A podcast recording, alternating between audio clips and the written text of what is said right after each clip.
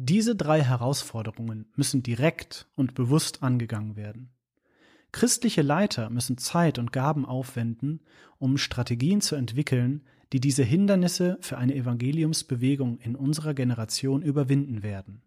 Wir treten in eine neue Ära ein, in der es an vielen Orten des Westens nicht nur keinen gesellschaftlichen Nutzen hat, Christ zu sein, sondern das Bekenntnis zum Glauben sogar einen gesellschaftlichen Preis hat. Die Kultur wird gegenüber christlichen Überzeugungen und Praktiken immer feindseliger. Halbbiblische, allgemein religiöse Überzeugungen über Gott, Wahrheit, Sünde und das Leben nach dem Tod, also die religiösen Punkte, verschwinden bei immer mehr Menschen, da die gegenwärtige Kultur Menschen hervorbringt, für die das Christentum nicht nur anstößig, sondern auch unverständlich ist. Deshalb müssen wir Wege finden, Menschen zu evangelisieren, denen die religiösen Punkte fehlen und die nie auf die Idee kommen würden, in die Kirche zu kommen.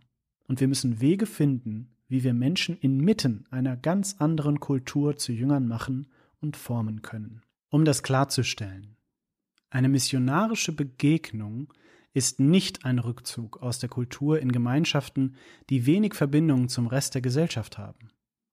Sie ist auch kein Versuch, politische Macht zu erlangen, um einer unwilligen Bevölkerung christliche Normen und Überzeugungen aufzudrängen.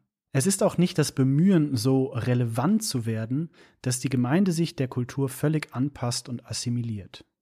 Stattdessen knüpft eine missionarische Begegnung an im Gegensatz zu den Strategien des Rückzugs, konfrontiert im Gegensatz zu den Strategien der Assimilation und bekehrt deshalb tatsächlich Menschen im Gegensatz zu allen anderen Strategien, einschließlich derjenigen der politischen Dominanz.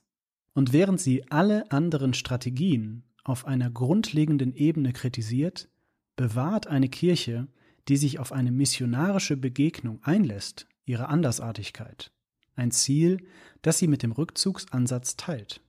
Sie bestätigt oft ihre Nachbarn und dient ihnen immer. Ein Ziel, das sie mit dem Assimilationsansatz teilt.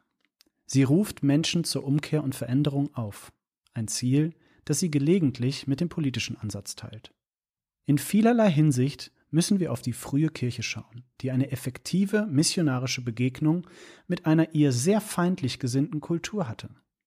Und doch da unsere westliche Kultur postchristlich ist und die Herausforderungen, die dies mit sich bringt, einzigartig sind, wird die missionarische Begegnung unserer Generation nicht genauso aussehen wie irgendeine missionarische Bewegung, die die Kirche in der Vergangenheit gehabt hat. Es gibt sechs grundlegende Elemente für eine missionarische Begegnung mit der westlichen Kultur.